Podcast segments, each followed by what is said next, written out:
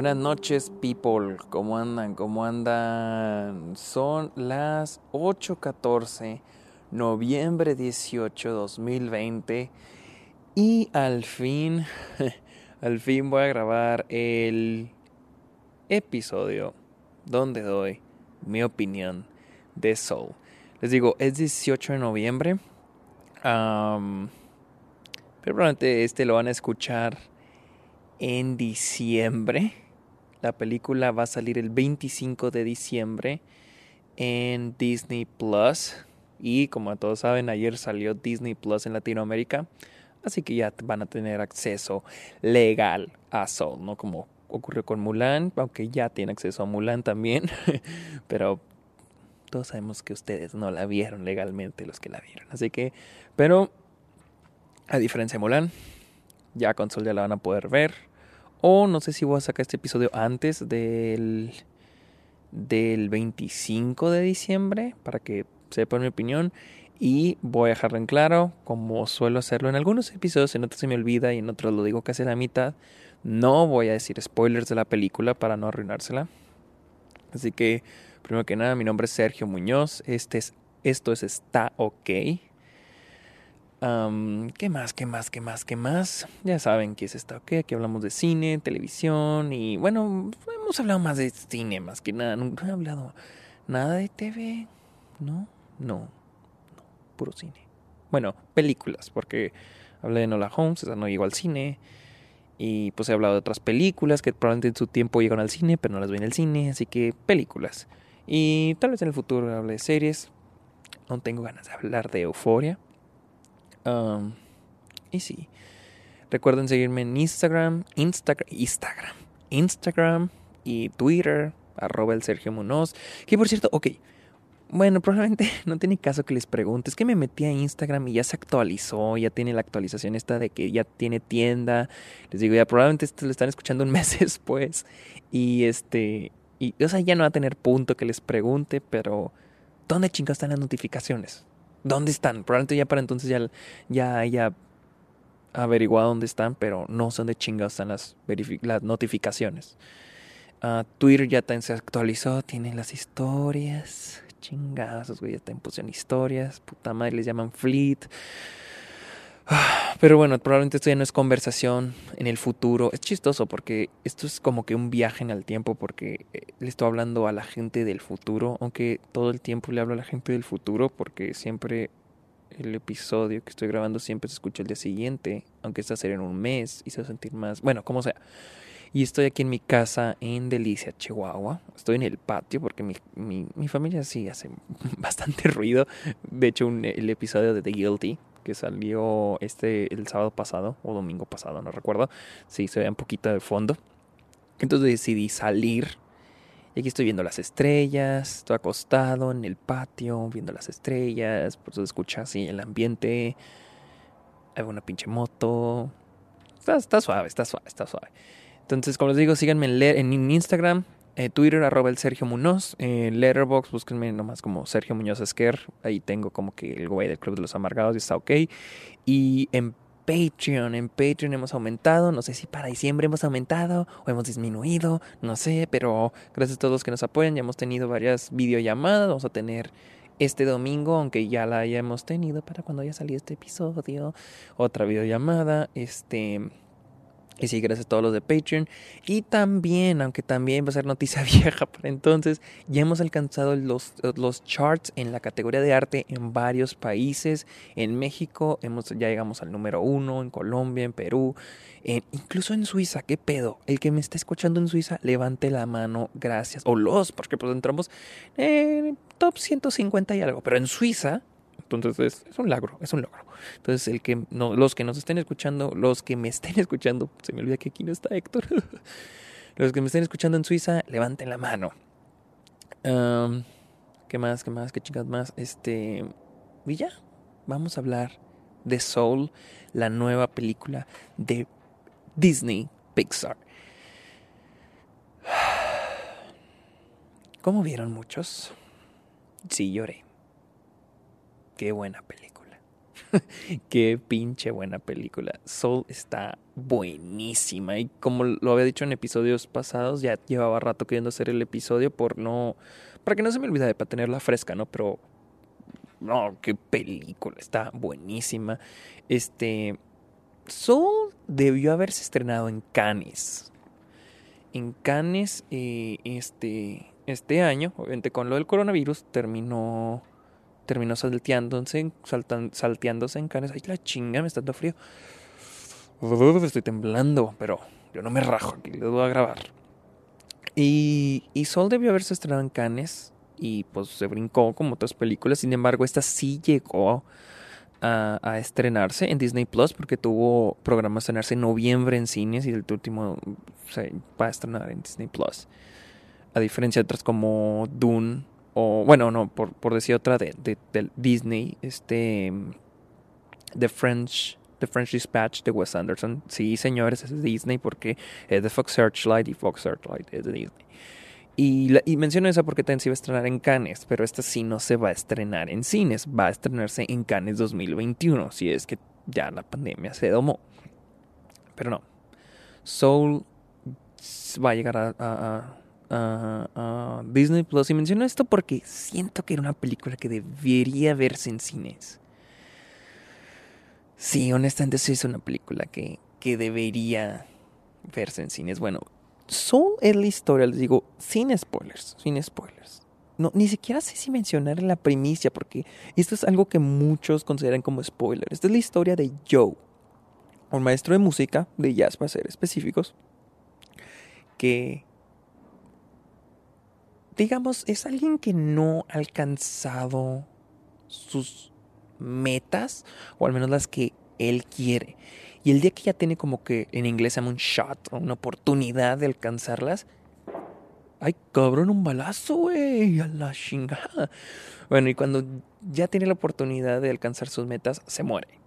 Muchos dirán, eh, spoiler, spoiler, pero literal eso sale en el trailer. Entonces, técnicamente la historia trata sobre Joe tratando de volver a la vida, se podría decir.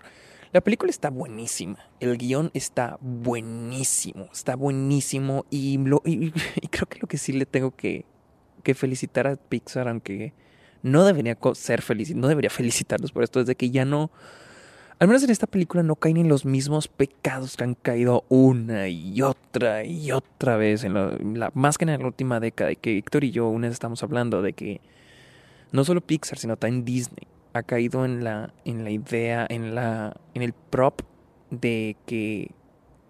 De hecho, hasta vi un TikTok de eso, de que personajes de Disney, de soy bueno, ahora soy malo. O sea, sí, que es bueno y último resulta que era malo el personaje, ¿no? Lo cual decíamos, ¿en dónde comenzó eso? Concluimos que la primera película que sí recordamos que hizo eso fue Toy Story 2 con el apestoso Pete o oloroso Pete. Pero yo le dije a Héctor que creo que cuando se empezó a usar mucho fue después de Toy Story 3 con Lotso. Porque a partir de Toy Story 3 empezó a salir, por ejemplo, en Zootopia, en Ralph el Demoledor, en Frozen, en Coco, en, Los Increíbles 2. Soy bueno y no, soy malo. Y se empezó a reusar mucho. Soul no tiene esto. Soul, de hecho, se puede decir que no hay un villano qué es lo que me gusta, qué es lo que me encanta eso, qué es, es lo que en, por mi clase de guion le llamaban, o bueno, más bien en mi clase de teoría se llamaba una... Se nota que tengo frío, que estoy temblando a la verga. Este, es lo que se llama Character Driven Story, como que, ¿cómo se le traduciría en español? Ah, una historia de personaje. O sea, dirás, a la chingada, pues todas las películas tienen personajes, una historia de personaje pero es como que una película donde se enfoca más que nada en el viaje interno del personaje, en el desarrollo interno del personaje. Por ejemplo, chotado lo que voy a decir, pero A24, por ejemplo, suele darle mucho enfoque a ese tipo de películas. Películas donde no hay más de un protagonista.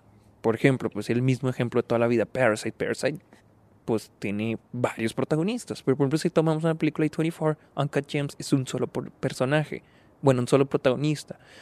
Eighth Grade, un solo protagonista. Lady Bird, un solo protagonista. Son películas donde el personaje cambia por sí, por sí solo. O sea, es el viaje del personaje. No hay un villano o no hay un... El, el antagonista no es algo físico. ¿Sí? Con... Con Soul es eso.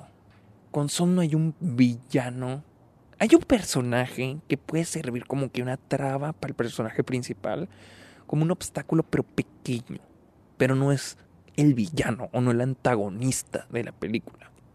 Ni tampoco es malo, malo, porque el personaje que les digo es un personaje que está haciendo su trabajo.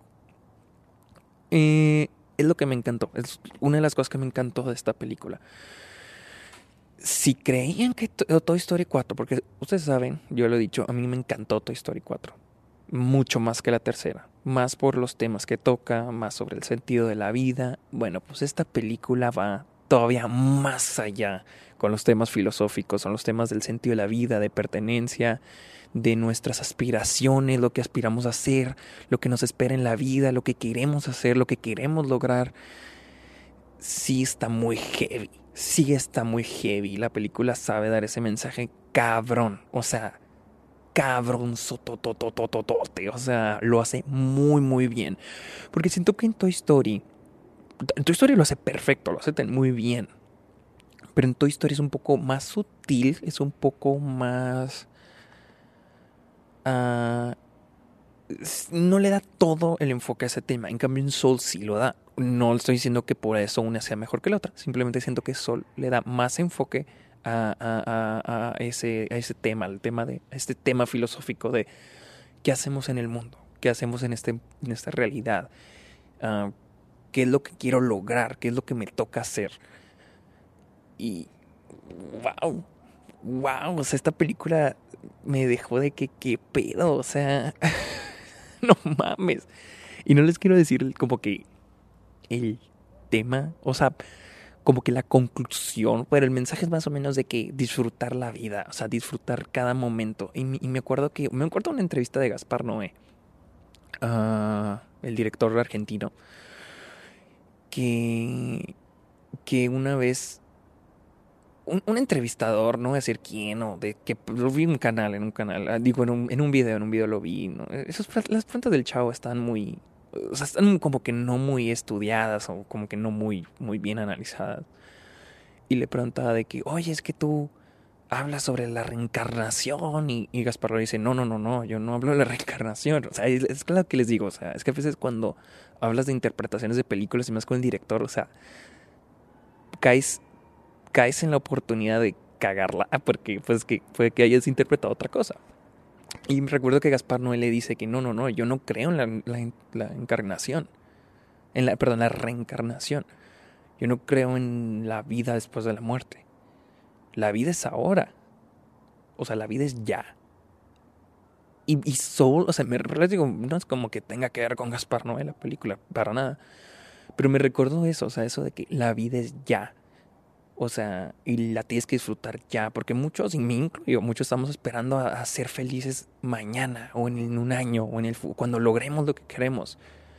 Pero el hecho de, de, de, de querer lograr las cosas es como que lo que debemos estar disfrutando. Soul deja muy en claro eso. Lo hace increíble, o sea, está cabrón. Pero ya hablando les digo, no me gusta mucho cuando hablo de, de, de, mi opinión sobre la película. O, por ejemplo, cuando hablo ya hago una crítica. Esto no es una crítica, o esto no para mí no es una crítica. No me gusta decirle crítica porque no me gusta darle un enfoque tan académico a lo que estoy diciendo. A menos de que ya lo esté escribiendo en papel o que esté haciendo un research o algo por una escuela. Ok, ya es una crítica, un análisis, un estudio de la película. Y, y les digo, no me gusta hablar de los mensajes o mis interpretaciones de la película porque siento que ya me estoy saliendo de mi objetividad como, como audiencia, o al menos como crítico, por así decirlo. Uh, pero como esta es una pinche opinión, se la así, por eso no, no hay orden de aquí yo digo y hago lo que quiero, ¿no? Entonces, por eso no digo que esto es una crítica. Por eso nunca me digan crítico, por favor. no porque sea malo ser crítico, pero no siento que esté preparado para ser un para ser un crítico. No estoy haciendo el trabajo de un crítico. Vamos a hablar de los aspectos técnicos, más que nada. Ya les digo, el guion es increíble porque está, está muy bien establecido qué quiere el personaje, más que establecido qué quiere y cuáles son sus obstáculos. Pero está muy bueno porque la película da, hay, twist tras twist, tras twist, tras twist.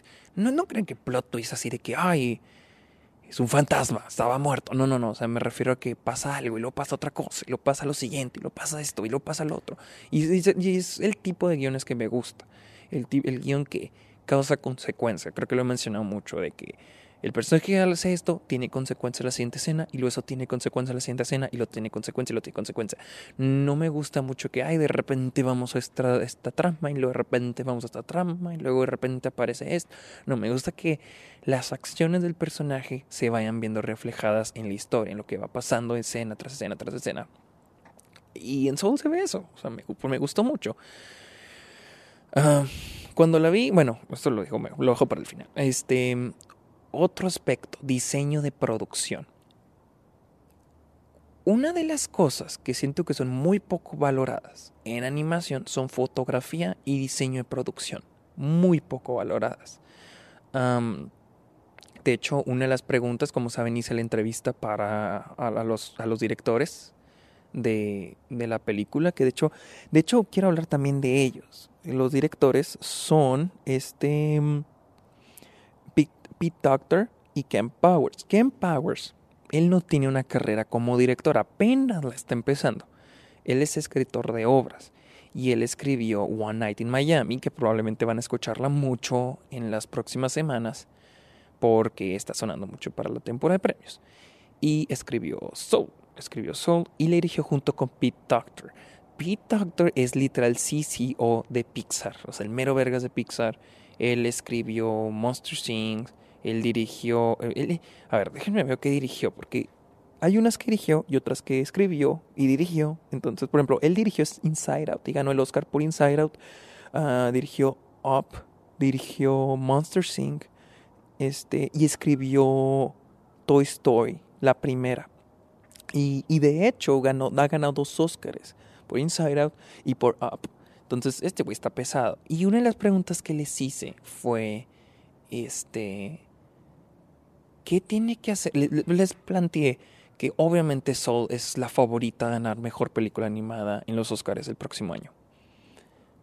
Y, les dije, sin embargo, las películas animadas no suelen tener nominaciones en otras categorías más que un guion. ¿Sí? Pasó con Toy Story, pasó con, les digo, este señor Pete Doctor tiene Oscar, tiene nominación al Oscar por Toy Story, la primera. Ah, en, guion original, también creo que en Wally Up y Inside Out, guion original. ¿Sí? Creo que Toy Story 3 fue nominada mejor película en el 2010 también. Pero en fuera, a las películas animadas no se les no se les este, nomine en fotografía o diseño de producción, por ejemplo. Por ejemplo, I Love Dogs de Wes Anderson para mí era una película que merecía ser nominada a diseño de producción. Inside Out es una película que merecía, o Toy Story 4 películas que merecían estar nominadas a fotografía. Entonces yo les pregunté que qué debería cambiar en la industria para que la, para que la academia comience a, tomar en cuenta a las películas animadas en este tipo de categorías o en este tipo de aspectos técnicos. Ahí pueden ver la, la entrevista, no sé si ya la subió Héctor o la va a subir, pero la, la va a subir y ahí viene lo que respondieron. Muy interesante la respuesta. Y les digo, el diseño de producción de esta película es increíble. Increíble. O sea, más que nada las escenas de Nueva York, porque Nueva York es un puto personaje en esta película. Y les digo, yo viví en Nueva York el año pasado y se siente la vibra, se siente igual la vibra. Los olores, los carros, los sonidos, todo se siente igual. Pero con una personalidad diferente, o sea, la personalidad de la película. ¡Wow! ¡Wow! O sea, y, y una cosa que le decía a Héctor, les digo, porque esta cosa que siento que muchos no lo notamos, para nosotros las películas animadas no las bajamos de, ay, qué bonita animación y qué bonita historia y chingua su madre, es todo, ¿no? Se nos olvida que hay más cosas, hay más cosas detrás de escena, detrás de una película animada. Por ejemplo, ah, en esta película ves las escenas de Nueva York y ves un chingo de gente en las calles, ¿no? Pero cada personaje cada personaje tiene su vestuario, su ropa y tiene su acción. Un personaje lo puedes ver en el celular, puedes ver unos personajes platicando, puedes ver un personaje, digo, Nueva York, puedes ver un personaje tal vez brincando, gritando. Entonces, wow, porque son... Hay una escena donde se ven cientos de personajes en la calle. Y dices, verga, tengo que animar a cada personaje, tengo que vestir a cada personaje, tengo que animar gatos, perros que pasan, este, autos, personas cruzando la calle, personas vendiendo comida. Entonces, es increíble el diseño y producción de esta película y sí merece ser nominada. Sí, no, no sé las reglas de la academia, no sé si, si podría calificar, pero es una película que sí, al menos sí merece el reconocimiento en diseño y producción. Está increíble. Ah, y lo están las escenas que pasan en la otra realidad, que es la realidad de las almas, ¿no? Porque existe este mundo donde viven las almas y se tienen que entrenar para poder entrar al mundo. Entonces, bueno, eso lo voy a explicar un poquito después. Este, también muy, muy, muy excelente el diseño de producción porque tenemos estos personajes como ancestrales, este, celestiales, no, no sé, no sé cómo decirlas, pero son, son, son estos seres que son como que los, que los que rigen este mundo. Les digo, porque Soul crea su propio universo, crea sus propias reglas, que pasa antes y después de la vida. Entonces, existe este mundo donde están las almas y se preparan para ir a la tierra, para encontrar un cuerpo y empezar a vivir. Entonces, están como que estas personas que, que, que están a cargo de, de regir esa realidad, de regir ese mundo de las almas. Y estos personajes están en 2D, no están en 3D como la película, están en 2D y están muy muy bien recreados. Les digo, el diseño está muy muy bueno, ese mundo está muy muy bueno y, depende mucho cómo son las reglas de esa realidad a las reglas, perdón, cómo son las reglas de esa realidad al diseño de producción. Por ejemplo, hay, hay un hoyo gigante donde las, donde las almas brincan hacia la tierra. Entonces, está muy bueno. Hay otro, hay otro, en este mismo mundo hay un área donde están como que las almas que perdieron la, el camino, una madre así, muy bien creado, les digo, el diseño de producción es increíble y, les doy mi reconocimiento, espero que no todos los den reconocimiento de esto. Fotografía también. Desde Inside Out, las películas de Pixar empezaron a tener una fotografía o sea, siempre he tenido muy buena fotografía, pero en Inside Out empecé a notar cambios diferentes, ¿no? En Inside Out, por ejemplo, noté que la fotografía había un cambio entre la realidad y el mundo de los sentimientos. La vida de Riley, cuando veíamos a Riley, la cámara era handheld, o sea, se meneaba, o sea, que alguien le estaba sosteniendo, se veía así. Esto viene desde el cortometraje um, Blue Umbrella, creo, donde empezaron a manejar esto del handheld en, en animación. En Toy Story 4, por ejemplo, ya vemos el cambio de lentes. Les digo, es que cuando te fijas en estas cosas empiezas a apreciar más la animación. Por ejemplo, en, en, en, Toy Story 4 vemos el cambio de lentes anamórficos a esféricos. Por ejemplo, hay escenas donde este Woody se ve, se ve el depth of field, la profundidad de campo, así traducido, no sé si los términos fotográficos en español sean iguales que en inglés, se ve más profundo porque están haciendo, usando un lente este, anamórfico. Sin embargo, hay otras escenas, por ejemplo, los personajes de este, de Jordan Peele y este, este Kid, Kid creo que se llama, este, por ejemplo, usan lentes, están los lentes, este, más, la, la profundidad es menos profunda. Entonces están usando, se nota que usan lentes esféricos. Otro ejemplo, por ejemplo, hay una escena donde la muñeca, la mala, está hablando con Forky y Forky está, se ve que está lejos, mientras que eh, la mala está cerca de nosotros, pero los dos están enfocados. Este es un efecto de los lentes, no recuerdo el nombre, pero es un efecto que se crea con la cámara y los lentes. Eh, se usa mucho para darle doble, doble sentido a la escena, darle doble importancia. Y todo esto está en tu historia. ¿Quiénes de ustedes lo notaron? Les digo, eh, por, por eso a veces en animación no se valora mucho ese tipo de, ese tipo de, de, cosas. Es más de que, ah, mira los gráficos, como si fuera un videojuego. Pero va más allá, va más allá de, pues de eso. Aquí hacen un, efecto similar. Uh, hay un tipo de fotografía cuando la realidad es el mundo real, Nueva York. ya hay un tipo de fotografía cuando estamos en el otro mundo, ¿sí? En Nueva York no es, no, no se siente como Ángel, pero se siente como un, un este, un, ay, chingada madre, se me olvidó, es un, como un ángel, no, no, ángel no, es un este, no, no, al contrario, no es como un ángel, es como si trajeran un estabilizador, como si hubiera un camarógrafo con un, un un Jimbo, un, una madre así se llama, perdón, amigos camarógrafos, se me olvidó el nombre de esa madre, pero sí, es como si trajeran esa madre y hubiera un camarógrafo. Se siente como si hubiera un camarógrafo y acercamientos y viene para atrás y viene para adelante. El framing es excelente. Les digo, la fotografía no solo es que se vea bonito, es que sepa contar la historia. la iluminación está cabroncísima. Ah, en interiores y en exteriores. Les digo, más que nada en las escenas de, de, de Nueva York. Este.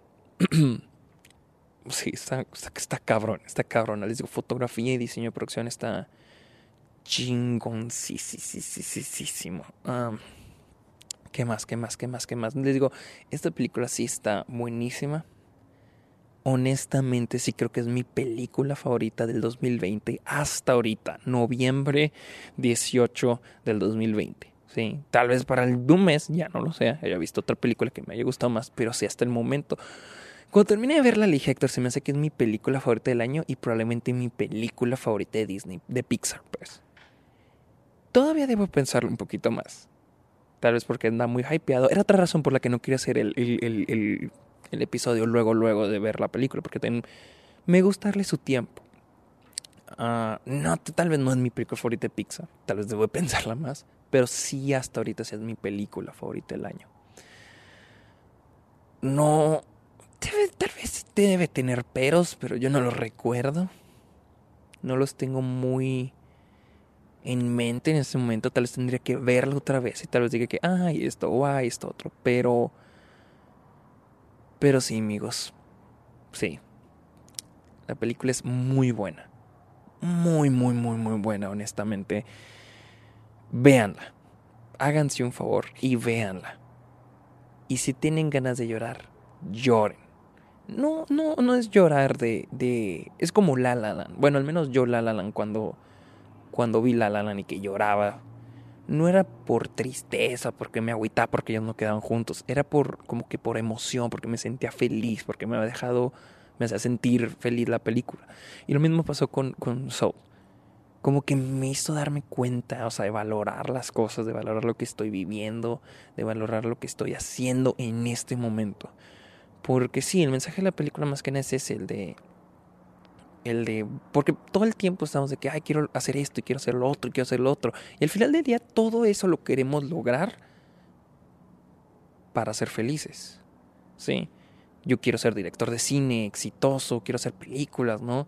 Y mi idea es quiero ser exitoso. Y si me pregunto por qué quiero ser exitoso, ah, pues porque quiero, porque es lo que amo.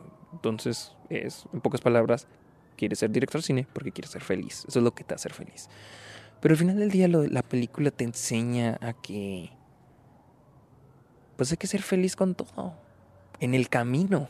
O sea, porque si no todo el tiempo vamos a estar... Porque por ejemplo, digamos, quién sabe, ¿no? Que termine siendo un director exitoso, ¿no? Probablemente para entonces voy a querer hacer otra cosa. Por ejemplo, un director exitoso, ahora quiero ganar un Oscar, y luego gané el Oscar, y luego, ay, ahora quiero hacer otra, esta otra cosa, ¿no? Entonces técnicamente nunca voy a ser feliz porque siempre estoy planeando cosas para ser feliz. Y cuando lo logro, ahora ya tengo otra cosa. Entonces técnicamente la película es sobre ser feliz en el camino para lograr las cosas. El, ser feliz al intentar, el, si quieren ser directores de cine o guionistas, o si quieren ser ingenieros o médicos, o, o, o no sé, vendedores, lo que ustedes quieran hacer no esperen a ser felices hasta que sean eso. sean felices ya mientras se preparan o mientras estén en el camino para hacer eso. Eso es lo que me dejó la película. Y qué buena película. Qué buena película. O sea, no, no. Tal vez en el futuro si vaya a verle y diga, ah, mira esto, o ah, mira esto otro. Tal vez van a ser cosas muy, muy mínimas, muy mínimas. Pero ahorita sí le dejo. Mm, la película es muy buena. No, como he notado, creo que solo con Enola Holmes les llega a decir como que calificación, pero me doy mi calificación en Letterboxd, porque en Letterboxd le tienes que poner calificación. Pero a mí no me gusta darle calificación a las películas. Después quiero sacar un episodio, o tal vez ya por entonces ya saqué un episodio sobre eso. Uh, sobre qué significa a mí poner una calificación a una película. Pero sí. No sé si ya salió la película, o sea, la siguiente semana, no sé en cuánto tiempo, no sé cuándo voy a sacar este episodio, o si ya salió. Pero vayan a verla. Vayan a verla. Disney Plus en México o en Latinoamérica creo que cuesta, bueno, 6 dólares en, en Estados Unidos, creo que 160, 150 y algo, 120 y algo en, en México. Créanme, vale mucho la pena pagar eso. Sí, vale demasiado la pena pagar eso por ver Soul. Véanla. O los mato. No sé qué. no se crean, no, no, que puede, que puede, ah, si la quieren ver, pero véanla a la chingada. Y pues sí, amigos, van a ver Soul y ya dije eso chingo de veces. Síganme en Twitter e Instagram como arroba el Sergio Munoz. Uh, en Letterboxd, búsquenme como Sergio Munoz Skater. Y en Patreon, vayan a Patreon a apoyarme porque pues ese dinero lo uso para, para seguir produciendo, produciendo mis cortos. Sí, entonces, ¿qué más? ¿Qué más? ¿Qué más? Y si ya es Navidad, amigos, feliz Navidad. Y si todavía no es, feliz Navidad y feliz Año Nuevo.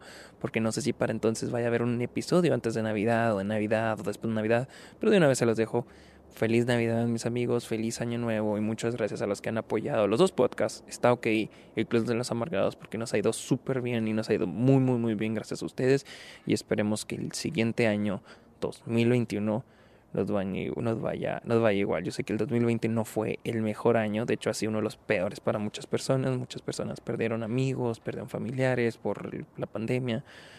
Y, y pues esperemos que el 2021 sea un, un año mejor, yo espero, para todos. Así que pórtense bien. Buenas noches, o buenos días, o buenas tardes. Bye.